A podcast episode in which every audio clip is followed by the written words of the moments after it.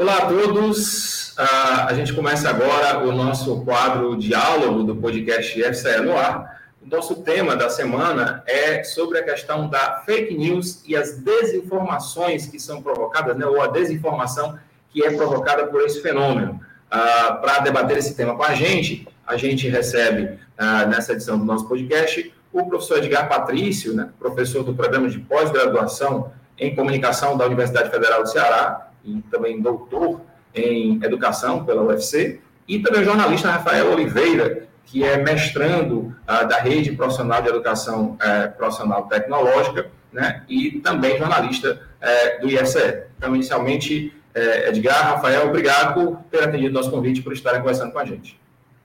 É um prazer, prazer é nosso, por estar aqui batendo esse papo sobre esse tema tão interessante. É isso, Ícaro, Rafael e os ouvintes aí. Estamos né? aqui para contribuir nessa discussão e para o diálogo né, em torno dessa temática. Muito bem. É, Edgar, Rafael, inicialmente eu queria que vocês começassem explicando, né? A gente tem, tem uma, uma audiência muito diversa, então tem profissionais que têm já familiaridade com esse tema, mas tem sempre alguém que não consegue entender muito bem uh, o que poderia ser, uh, o que, é que a gente pode chamar de fake news. Como é que a gente poderia classificar e explicar para os nossos ouvintes o que são as fake news e por que esse tema é um problema hoje em dia. É a primeira coisa que eu estava pensando, e aí, como jornalista, né, a gente se ater também aos fatos que estão ocorrendo. Então, a primeira coisa que me é, é passou aqui né, para discutir é exatamente o porquê de toda essa discussão sobre o PL, né, o projeto de lei 236, né, que está em tramitação agora na Câmara, né, sobre a, a temática de fake news. E aí eu fiquei me perguntando, né, por que o projeto para as fake news, né? Por que um projeto de lei, né, oriundo do Congresso, oriundo do Senado, que está passando pela Câmara, para discutir especificamente fake news? E aí a gente vai pensar em relação ao conceito, inicialmente, que pode ser um conceito não muito preciso, né? Porque a princípio né, quando o jornalismo trabalha com notícia, o princípio da verdade né, em relação à realidade deve estar incorporado à sua produção.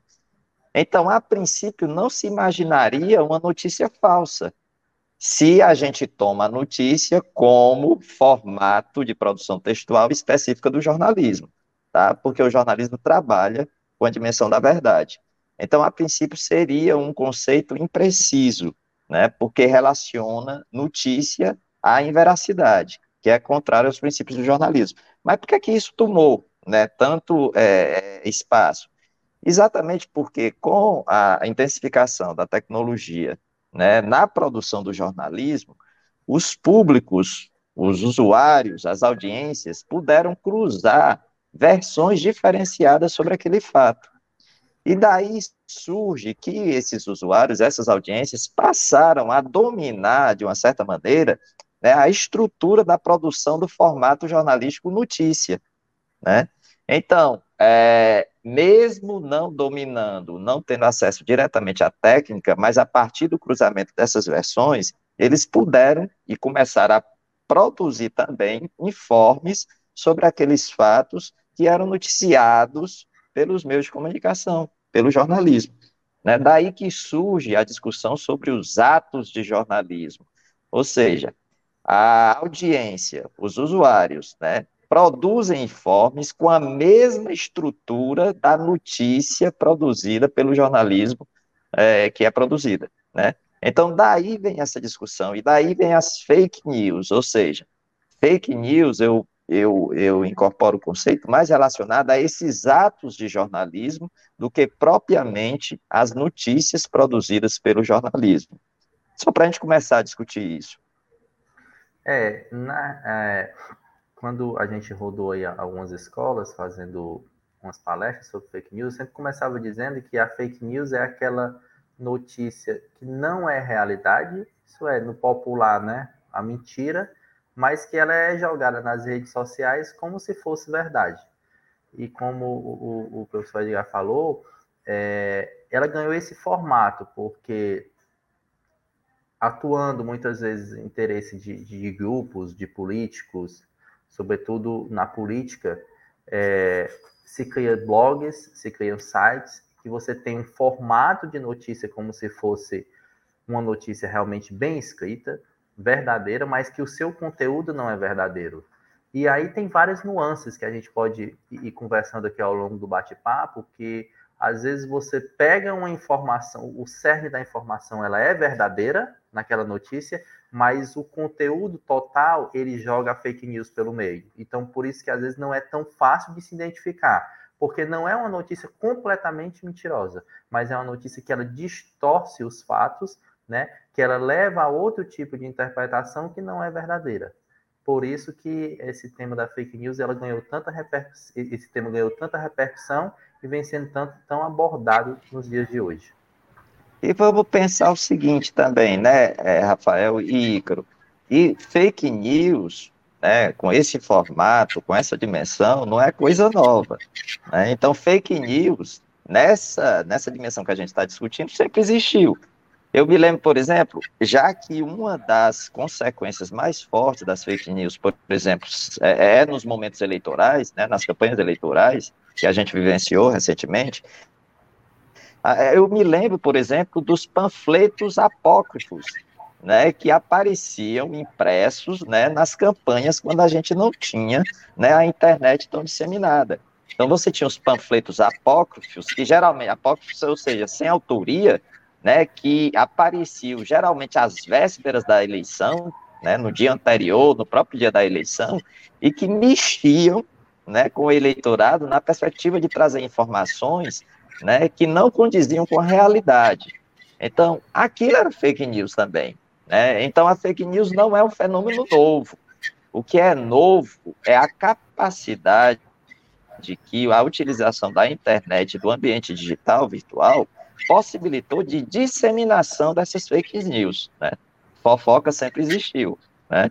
Agora, a possibilidade de disseminação, a potencialização dessa disseminação através da internet e do ambiente virtual é que causou ou causa essa celeuma em torno da repercussão e do impacto, né, da disseminação dessas fake news. Muito bem, pessoal. É exatamente essa, essa boa lembrança aí do Edgar em relação aos panfletos apócrifos, né, que já existe de longa data nas campanhas eleitorais, mostra que esse não é um fenômeno, pelo menos assim, no sentido de espalhar em verdades, não é algo tão novo. Mas para a gente pensar, por exemplo, em um marco recente, ou não tão recente, mas enfim, uh, da última década, uh, relativo a esse fenômeno das fake news, eu lembro uh, que isso começou a ser muito discutido no mundo inteiro a partir da primeira eleição do Donald Trump lá nos Estados Unidos, em 2016, né, na disputa com Hillary Clinton, e aí houve toda aquela celeuma em relação ao espalhamento de verdade sobre ela, e isso passou a ser um tema mundial. É, aqui no Brasil, por exemplo, a, a, eleição presidencial de 2018, né, que acabou por eleger o, ex-presidente Jair Bolsonaro também, né, teve todo esse, esse contexto uh, é, relativo a né, espalhamento de fake news. Ah, é, em relação ao impacto dessas fake news nesse contexto atual, né, associado à internet e à tecnologia, qual é o impacto disso para a democracia, na opinião de vocês? É, Icaro, eu acredito que é um impacto muito negativo, né? É, por exemplo, é como o, o, você lembrou bem, o Edgar também falou, é, essa questão dos panfletos apócrifos, em campanhas do interior, principalmente aqui no, no Nordeste, isso sempre foi muito comum, né? É, a famosa fofoca. Se espalhava um boato ali, geralmente sobre a vida pessoal do candidato, né? Alguma coisa que desabone a honra, coisa do tipo. E isso gerava é, é, um burburinho na cidade e afetava diretamente no resultado das candidaturas. Isso era feito de maneira até muito organizada, entendeu? Você pega ali alguns líderes de opinião, joga aquele boato, isso antes do, assim, dessa massificação das redes sociais, né? Década de 90, isso foi muito comum, né? Depois da redemocratização. Então, afetava diretamente no resultado das eleições. E você falou muito bem desse marco aí da eleição lá nos Estados Unidos, do Donald Trump, que foi quando, digamos que despertou para o mundo é, a, a potencialidade que as redes sociais podem dar e nesse sentido das fake news, quando é, ficou muito claro, né, depois do resultado das eleições, que houve todo um estudo de atingir público-alvo, a campanha foi feita de maneira é, segmentada, né, para um determinado público ser atingido com uma determinada informação, um determinado público com outro tipo de informação, e, e não a informação que é verdadeira, mas a informação que aquele público quer usar, quer, quer digerir, digamos. Tem um dado muito interessante da fake news que, que mostra o seguinte, que muitas vezes, é, e, por exemplo, o, o, WhatsApp ele é a maior fonte de disseminação da, das fake news, né? sobretudo os grupos de família, né? Porque você tende a acreditar na pessoa que é da sua confiança, digamos. Se você re recebe uma informação ali de uma, de uma, pessoa que nem é do seu contato do WhatsApp, digamos, você fica mais desconfiado. Mas se você recebe ali de um tio, de um primo, você tende a acreditar, né, que aquilo é verdade, que a pessoa por você conhecer, checou aquela informação e nem sempre isso acontece.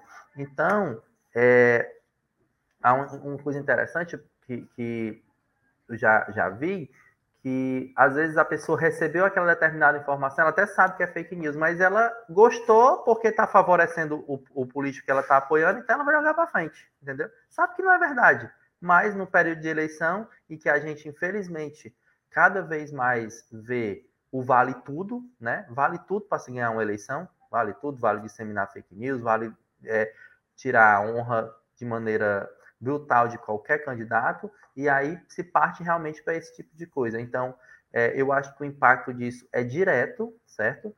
E muito negativo, muito negativo, podendo interferir diretamente no resultado das eleições, como já interferiu, e aí afetar muitas vezes até na escolha dos candidatos por parte do eleitor. É, em relação a essa dimensão que o Icaro coloca, né, da relação democracia, fake news, eu sempre, como eu nasci no ambiente analógico, né, e convivo hoje com o ambiente analógico e digital, né, com o ambiente virtual também, isso, de uma certa maneira, às vezes, né, agrega outros elementos de discussão, né, que não aquela pessoa né, que nasceu e, vive, e, e se criou no ambiente estritamente digital. Né? Porque sempre eu fico é, tentando relacionar algumas coisas né, que podem se mostrar né, semelhantes apenas com o efeito de potencialização maior. Eu fico me lembrando, e aí eu queria colocar a discussão sobre a relação interesses políticos, interesses econômicos, comunicação e democracia. Né? Se a gente pensar, por exemplo, na estruturação né, do ambiente comunicacional, a gente vai ver que ele está perpassado por interesses econômicos e políticos também. Isso já se discutia quando o ambiente era eminentemente analógico.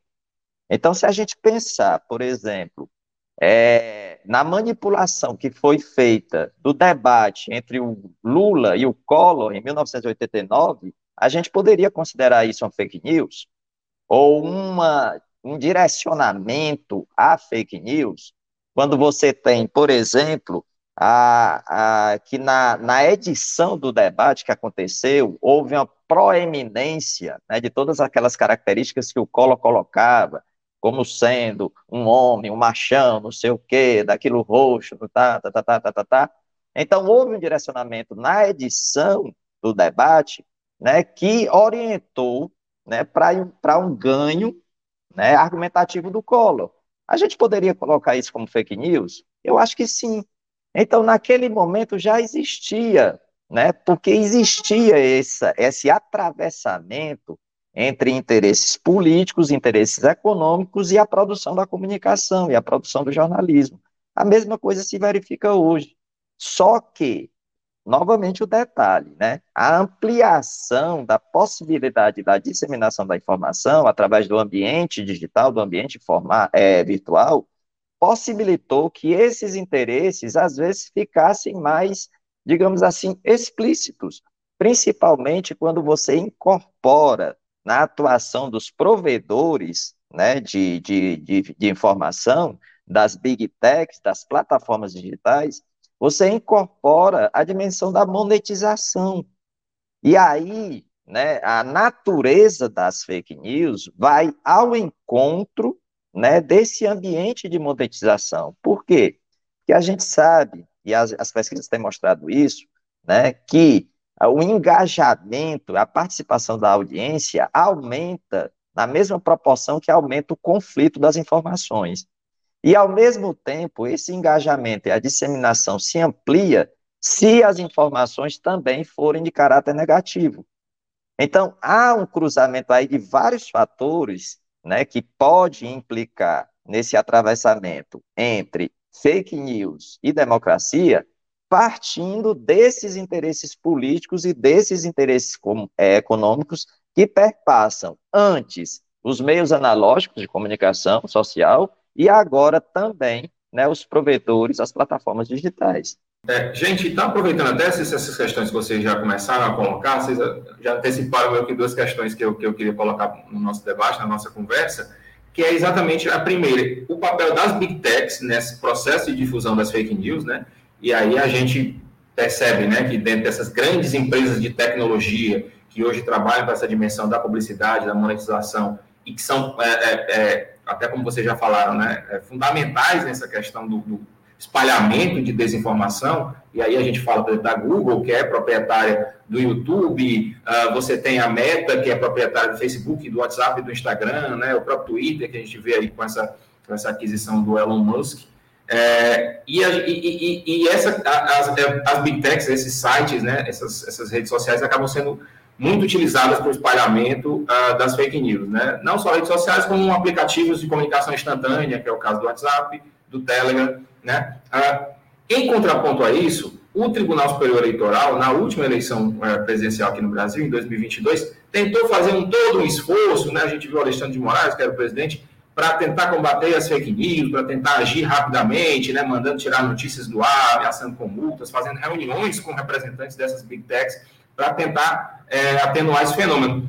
Mas é, dava a impressão que sempre a justiça eleitoral estava um passo atrás, né? Porque sempre você age para tentar é, meio que reduzir danos. Então, eu queria que vocês falassem um pouco sobre o papel das big techs nesse sentido e por que, que dá essa impressão de a justiça eleitoral estar sempre um passo atrás na tentativa de combater esse espalhamento de desinformação nessas plataformas. É, Ícaro, o, a, a, difusão da fake news é muito rápida, né? Você, você pega aqui, por exemplo, numa, numa rede como um, WhatsApp, você manda aqui uma notícia, aí manda para várias pessoas ao mesmo tempo, manda para vários grupos, né? E aquilo vai disseminando, disseminando. Então, é, até que seja diagnosticado que é uma fake news, por exemplo, seja retirado no ar, por mais que é, a Justiça Eleitoral tente agir rápido nesse sentido, e, a, e as próprias Big Techs, aquela notícia já chegou em muita gente né? milhares ou até milhões de pessoas, né?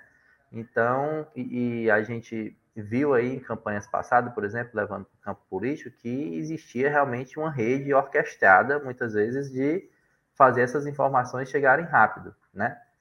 Pessoas que estavam ali a serviço disso e até empresas, escritórios contratados para isso, para fazer com que essas notícias se difundissem bem rápido entre a população e, e depois que você assimila é, a Justiça Eleitoral pode determinar que se tire do ar, pode determinar multa a, a quem difundiu a fake news, pode determinar multa até a própria empresa que não retirou mais rápido ainda, mas aquela informação ela já atingiu, já chegou em milhares de pessoas. E aí tirar da cabeça daquelas pessoas que aquilo é verdade ou não é difícil, né? Porque por mais que esse termo hoje fake news esteja muito difundido e na, na, boca miúda mesmo das pessoas, o pessoal diga, não, isso é mentira, é mentira, mas a gente já viu por vários exemplos, e não só no campo político, mas como você falou, na questão da pandemia e tantos outros, que depois que a notícia chega, as pessoas tendem a, algumas, né, acreditam. Acreditam e não tem no mundo quem tira dentro da cabeça. Não tem, não, a justiça não tem o poder de entrar da cabeça da pessoa e tirar. Lógico que a informação e a educação e a conscientização tem um papel muito importante. É, mas eu acho o seguinte, que mesmo que a sensação seja de enxugar gelo, como você disse, como de, estar sempre ali um pouco atrás, é, não se deve buscar, não se deve deixar de lado realmente a busca por, pelo combate da fake news. E esse trabalho é, passa, sem dúvida, pela, pela esses grandes grupos que controlam essas mídias. É, eles têm a capacidade de realmente cada vez mais criar mecanismos de identificar, certo?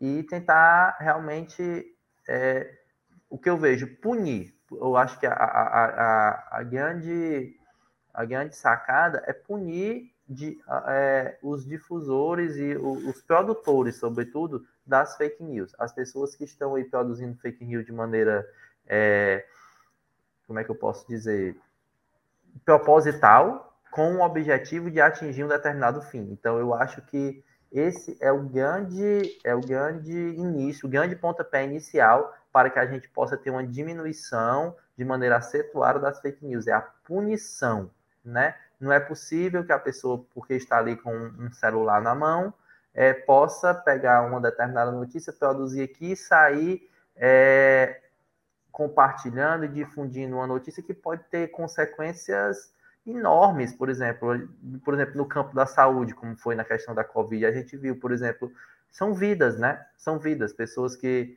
não quiseram é, tomar determinado tipo de medicamento, que a, toda a comunidade médica de pesquisa mundial estava é, defendendo, e etc., por conta de notícias que não são verdadeiras. Eu, é, eu queria colocar é, é, essa sensação né, que a gente tem, que o Ícaro né, explicita bem, ou seja, de correr atrás do prejuízo. Né? Como é que a gente faz para inverter essa situação?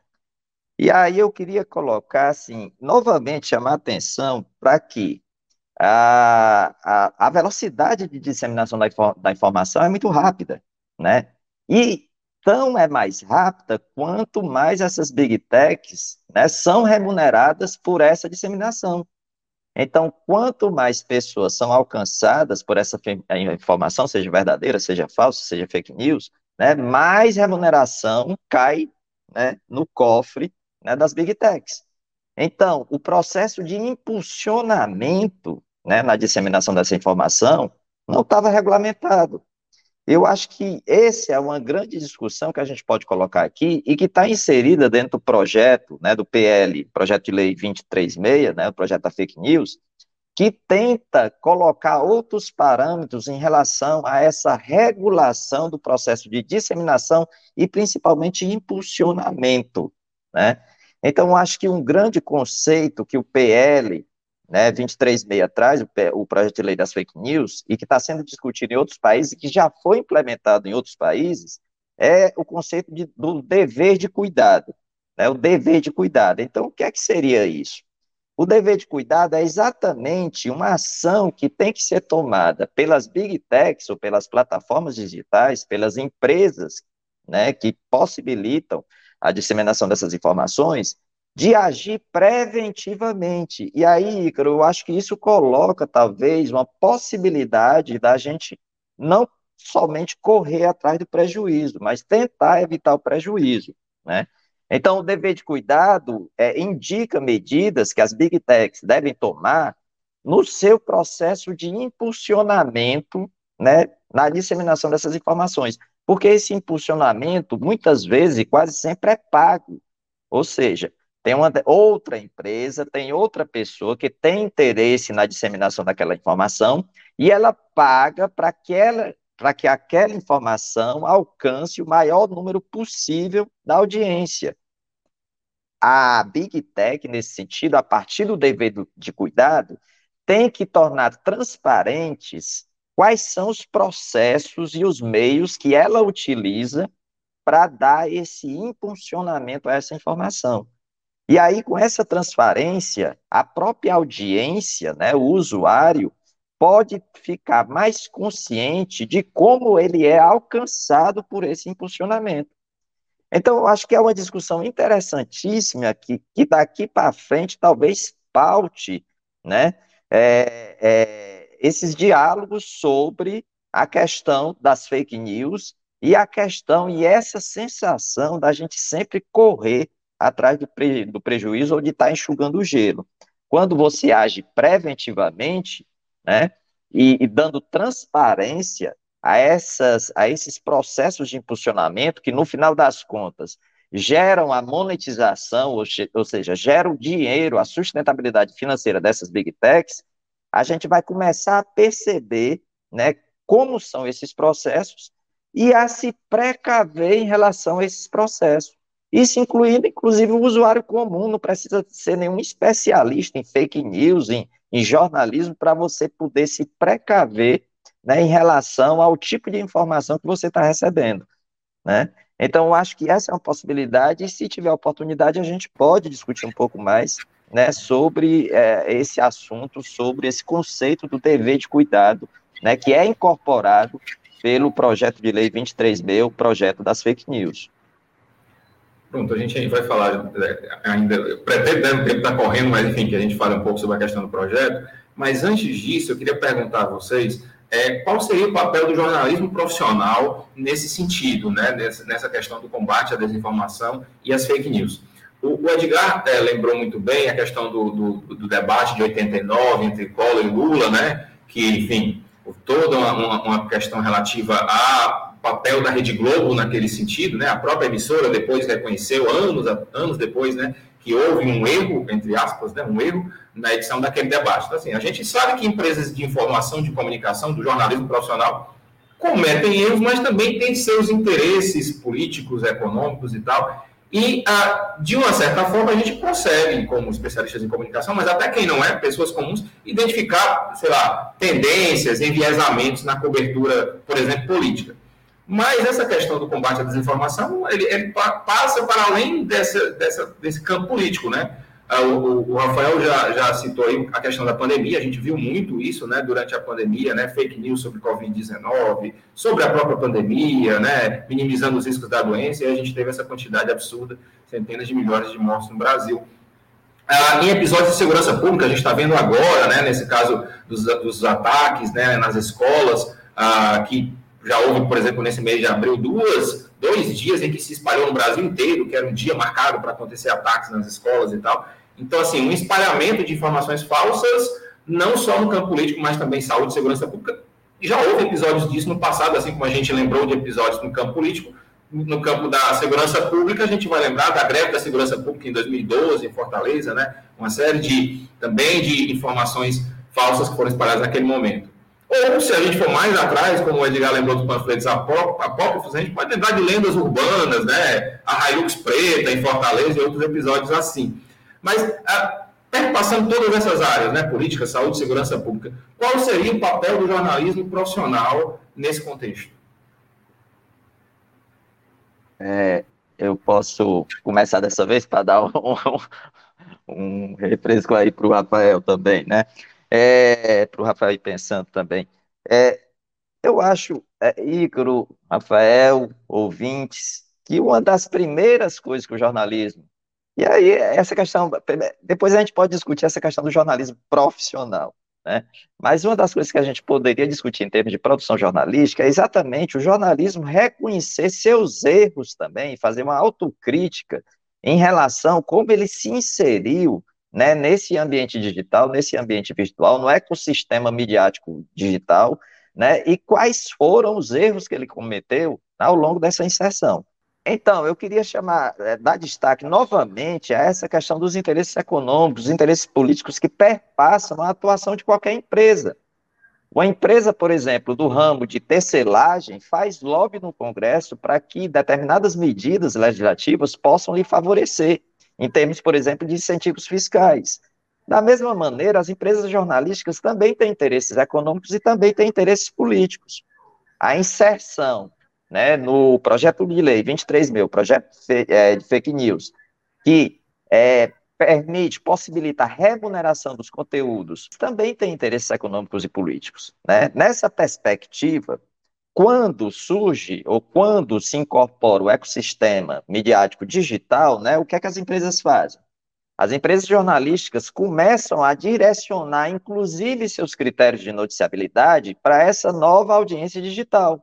Então, você tem as famosas matérias caça-cliques, né? ou seja, as matérias que não têm uma dimensão inicialmente vinculada né, ao interesse público, ao interesse social, mas simplesmente aquelas matérias que produzem maior audiência, maior permanência nas páginas dessas empresas jornalísticas e que, por conseguinte, é, aumentam, ampliam a sua sustentabilidade financeira, aumentam a sua monetização. Né? Ou seja, isso reverte em termos de dinheiro para as empresas jornalísticas. Então, o que é que as empresas jornalísticas fizeram a partir da questão das matérias caça-cliques? Começaram né, de uma certa maneira, come, começaram a, a, digamos assim, dispensar o processo de checagem da informação. Então, as próprias empresas jornalísticas, a partir dessas matérias, na ânsia de publicar os fatos de maneira assodada, de maneira apressada, né, atrás do furo, que a gente chama no jornalismo, né, ou seja, você dá em primeira mão aquela informação, as empresas jornalísticas começaram a, a, a diminuir o processo de checagem dessa informação.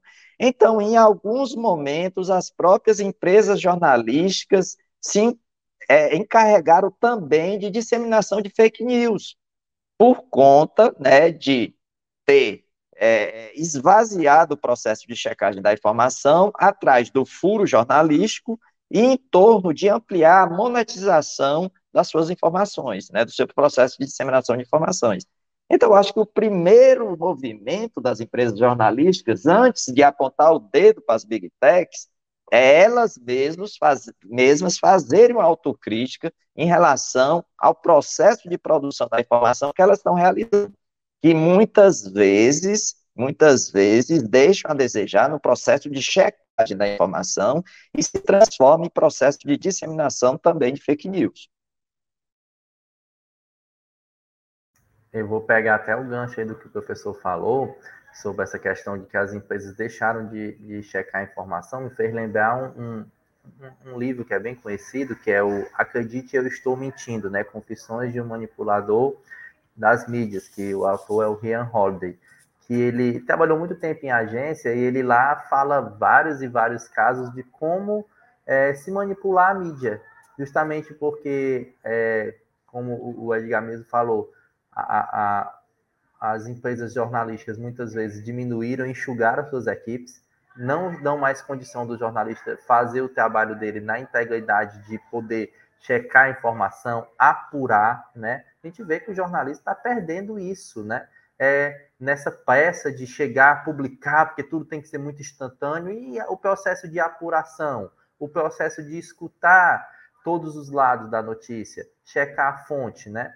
Isso está se perdendo. Então, nesse livro é bem interessante que ele fala justamente como se manipular a mídia, né? E cita vários e vários exemplos, né? De como se manipular a mídia. Então, isso realmente é o papel do jornalismo no combate, jornalismo profissional, ele, eu acredito que seria nesse, exatamente esse papel de produção de notícias verdadeiras, de checar a notícia, de cada vez mais trabalhar de maneira profissional, de forma a se diminuir o máximo a questão de fake news. Porque, assim, é, sempre existiu o que a gente chamava no, no, no, jornalismo a famosa barriga, né? Que quando se existia uma notícia que não, não dava uma notícia que não era verdadeira por algum descuido, porque o jornalista não checou, ou mesmo checou e pegou alguma fonte de não credibilidade, mas hoje em dia está demais.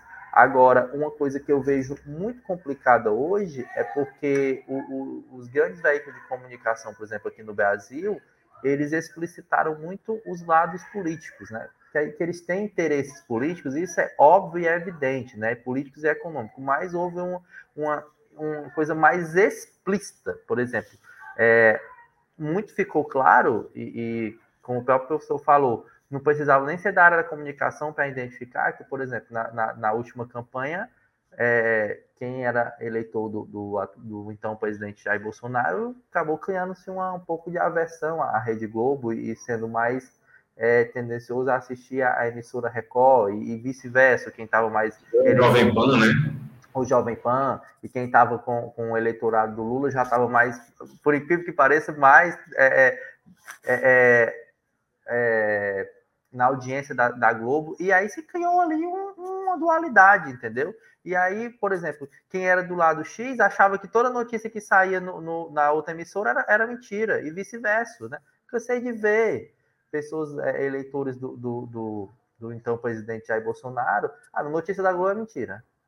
Quer dizer, descredibilizando totalmente o veículo de comunicação e também como vi ao contrário, quando sai alguma notícia, como você mesmo disse, na Jovem Pan ou na Record, o eleitorado do Lula dizer logo, não, isso já é mentira. Quer dizer, e aí a gente vê todo o papel do jornalismo profissional nessa hora sendo jogado na lata do lixo. Por quê? Porque por conta do interesse político e do interesse econômico, né, que é muito grande dos veículos de comunicação, que veio latente, veio explicitamente na eleição, acabou é, é, se tornando essa dualidade. Então, isso é muito complicado, né? E isso, na minha opinião, vai na contramão do combate às fake news. Pelo contrário, vai se acentua, porque aí cada vez mais as pessoas estão lá nas, nas, redes sociais e acreditando nas notícias que elas querem acreditar. Esse é o grande problema que eu acho nas fake news. Não é você é, acreditar numa notícia que você não sabe se é verdadeira ou não. Eu acho que o pior de tudo nesse lance das fake news é quando você sabe que a notícia é não é verdade, mas mesmo assim você sai difundindo, você sai espalhando porque você está querendo defender um determinado interesse seu. Isso aí realmente é o ponto mais complicado e é aí que eu acho que a justiça, juntamente com as big techs, tem que, tem que entrar. Mas aí, como o próprio Edgar falou, nessa questão do impulsionamento, que cada vez mais, quanto mais se impulsiona, mais é dinheiro que vai caindo lá na conta dos grupos, aí, quer dizer, entre ter uma boa informação e entre ter informação verdadeira ou estar tá arrecadando é, milhões né, mensais, o que é que eles vão escolher? Complicado. Gente, a gente está chegando no limite do nosso horário aqui, mas eu não queria deixar que a gente tocasse em dois pontos com um pouquinho mais de propriedade. Então, dessa vez eu vou meio que dividir os assuntos aqui para a gente não estourar muito o nosso tempo. Queria que o Edgar falasse um pouco mais sobre o, o projeto de lei que está tramitando no Congresso Nacional e essas iniciativas do governo federal é, né, também tentando encampar essa luta contra as fake news. E em seguida, queria que o Rafael falasse um pouco sobre como as pessoas podem se precaver, podem checar informações. Inclusive, o Rafael tem feito palestras em escolas né, sobre esse tema e tal, com alunos de ensino médio, ensino fundamental. Então, eu queria que vocês dois abordassem esses dois temas diferentes. A gente vai quebrar um pouco a lógica do diálogo, mas é para a gente não estourar muito nosso tempo, tá bom? Tá, eu vou tentar ser rápido aqui, é, Ícaro, Rafael e ouvintes, e trazer alguns destaques que eu considero interessantes né, de serem colocados em relação ao PL 23B, o PL, o projeto de lei da fake news. Só relembrando, hoje, né, ontem foi votado, uh, eu não sei como é que o Ícaro vai trabalhar isso do ponto de vista factual, mas ontem foi votado o regime de urgência né, da, do projeto, não sei quando é que o nosso podcast vai ser veiculado, mas ontem, no dia 25, foi é, votado o pedido de urgência né, para votação, foi aprovado, e o PL deve ser analisado durante essa semana e votado na próxima terça-feira, né, no dia 2, 2 de maio. Então, quais são os destaques? Que destaques eu traria aqui? Né, primeiro, que eu acho que é um, isso ainda não foi mensurado né, de forma mais aprofundada, é que o PL transforma os provedores de internet em meios de comunicação social. Então, isso eu acho que traz repercussões interessantíssimas do ponto de vista de responsabilização social desses provedores de internet. Porque se você observar a legislação né, que, que, que, é, que direciona os meios de comunicação social no Brasil, existe uma dimensão de responsabilidade social que atravessa a atuação desses meios de comunicação, exatamente considerando a informação como um direito humano. Então, acho que isso traz repercussões bem interessantes do ponto de vista do que a gente pode exigir, né, da produção ou da veiculação e da disseminação de conteúdos por parte das big techs, das plataformas digitais, dos provedores de internet. E, inclusive, o caminho inverso também. Ora, se os provedores né, podem ser considerados meios de comunicação social, que características da produção da informação dos provedores a gente pode migrar para os meios de comunicação social convencionais? Por exemplo, a TV, o jornal, né? As outras plataformas, o rádio. Então, determinadas exigências ou determinados direitos da audiência, do usuário, que podem se incorporar a partir do PL, do projeto de lei, aos provedores de internet, de repente podem migrar também esses direitos para os usuários e para a audiência dos meios de comunicação social convencionais. Isso na perspectiva de que o projeto transforma os provedores em meios de comunicação social. Um outro destaque é sobre a questão da legislação publicitária. Então, de uma certa maneira, o PL incorpora né, a monetização das big techs, dos provedores de internet, as mesmas leis vinculadas à legislação publicitária dos meios convencionais. E isso é interessante também, né? Porque aí fica sujeita essa publicidade né, a certos direcionamentos também e a certos controles, né? Um outro destaque que eu já chamei aqui a atenção é a questão do dever de cuidado, ou seja, que os, as big techs, que os provedores de internet ajam preventivamente do ponto de vista de prover transparência aos seus algoritmos, às suas formas de impulsionamento e que essa transparência chegue até o usuário, chegue até a audiência. E o próprio usuário, a própria audiência, pode denunciar, né, é, digamos assim, conteúdos que ele considera nocivos, né, do ponto de vista da informação. Isso também é uma novidade que o PL traz, né, esse protagonismo do usuário, né, esse protagonismo da audiência em denunciar conteúdos que podem, segundo a percepção dele, ferir alguns preceitos fundamentais dos direitos né, é, colocados pela legislação. Por exemplo, em relação a crianças e adolescentes, que eu acho que é um grande marco do PL, né, trazer essas leis específicas, é, racismo, crianças e adolescentes, mulheres, homofobia, para dentro né, desse processo de disseminação de fake news, né, e de coibição dessa disseminação. E eu queria trazer outro destaque, que é em relação a você ver a outra ponta também. A gente trabalha muito no sentido punitivo das big techs, né? Mas aí o PL também incorpora, o projeto de lei incorpora a dimensão, a dimensão educativa também, do que eles estão chamando de alfabetização digital. Ou seja, que o governo né, e que a sociedade como um todo possa prover esses usuários, essa audiência, de informações que expliquem como funciona o ecossistema midiático, para ele, a partir daí, poder fazer seus juízos de valor acerca daquela informação e ter mais elementos para dizer se aquela informação é falseada ou não. Então, essa questão da alfabetização digital, que a gente trata como, eu acho mais interessante, educação midiática, né, no sentido de você trabalhar na outra ponta, ou seja, não no sentido punitivo, mas a educação sempre vem no sentido preventivo, de você poder prover essa audiência, esses usuários, de elementos que possam ajudá-lo a compreender a estrutura da informação, compreender como ela foi produzida e compreender que interesses estão embutidos na ideia de disseminação daquela informação. E isso eu acho um ganho. São esses os destaques que eu acho que a gente poderia depois discutir cada um de forma específica, Ícaro. Maravilha, rende vários diálogos aí sobre, sobre esses temas. Mas, Rafael, eu acho que o professor Edgar já começou até a introduzir um pouco da pergunta que eu te fiz, né? Como as pessoas podem se prevenir, podem identificar as notícias falsas, quando ele fala essa questão da alfabetização digital, da educação midiática, como um dos pontos previstos no PL, né? Sim, com certeza, Heitor. A gente sei que o tempo já está aí estourado, tentar ser bem rápido aqui. É uma das primeiras coisas que a pessoa é, pode fazer para tentar realmente se livrar dessas fake news, digamos, é checar primeiramente a fonte da notícia, né? Por exemplo, o, o você deve ter acompanhado aí, é, na última semana vazou até informação, por exemplo, aí no IFCE, um edital de concurso e tudo, e com, impressionante como essa notícia já estava espalhada, disseminada, e as pessoas acreditando, mas só que quem foi que se deu o trabalho, por exemplo, de entrar no site oficial para ver se o edital estava lá?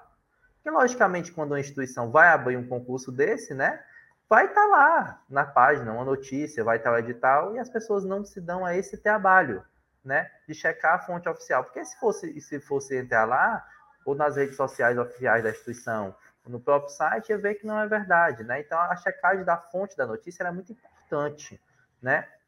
É, por exemplo, até a data da notícia, isso é muito importante. A gente vê as pessoas difundindo notícias nos grupos de WhatsApp, notícias antigas, né?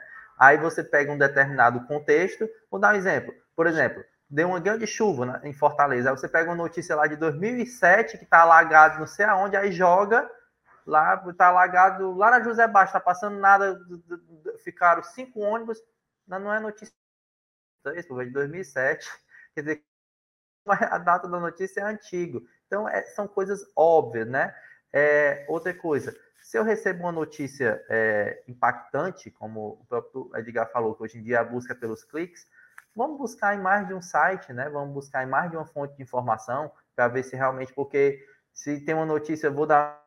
O, o presidente norte-americano renunciou. Vai sair só em, um, em, uma fonte de informação? Não vai, meu povo. Pelo amor de Deus, vai estar estampado nos, nos grandes né, é, grupos de comunicação. Então, vamos checar em mais de uma. É, outra coisa bastante importante é ler a questão do conteúdo todo de uma notícia, não só a manchete. Hoje em dia pessoal não é, é, é, tanta informação, é tão rápido que as pessoas não querem mais ter o trabalho minimamente de ler, de checar, né? Ver só a manchete ali já sai jogando, já jogando, sai compartilhando e não é assim. Quanto mais você lê, quanto mais você detalhar, mais o olhar crítico você vai ter, né? E mais vai ter a possibilidade de identificar ou não se é uma fake news. E como eu já falei e enfatizo mais, sempre buscar fontes oficiais. E, e o conselho final que eu deixo realmente para todos os ouvintes do, do podcast é o seguinte: na dúvida, nunca compartilhe uma informação. Se você não tenha 100% de certeza de que essa informação ela realmente é verídica, é verdade, se corre algum risco de ser fake news, não compartilhe, por mais de um grupo pequeno, não, mas eu tô, vou compartilhar aqui só num grupo com. É, são eu e meus amigos aqui da época de colégio, são oito pessoas, só no meu grupinho, mas não compartilhe, porque aquilo que você compartilhou ali com oito, daqui a pouco pode estar com 80 e pode estar com 8 mil, porque a difusão da informação ela é muito rápida. Muito bem. É, eu queria agradecer demais ao Edgar Rafael por ter aceito nosso convite. Né? O papo se alongou bastante, porque o assunto realmente rende muita conversa. Então, já, já, já deixo o convite para que a gente retome numa próxima oportunidade esse tema. Né? Vamos até aguardar aí os desdobramentos do PL, como o Edgar falou. Uh, mas, por hora, a gente encerra por aqui. Esse foi o diálogo dessa semana, nosso quadro de entrevistas, de debates do IFCE no ar. Você pode acompanhar o nosso, o nosso podcast nas plataformas de áudio, né? Spotify, Deezer, Google Podcasts também na TV e que está disponível no nosso canal no YouTube, tá bom? Obrigado, Edgar. Obrigado, Rafael. Ouvintes, até semana que vem. Tchau, tchau.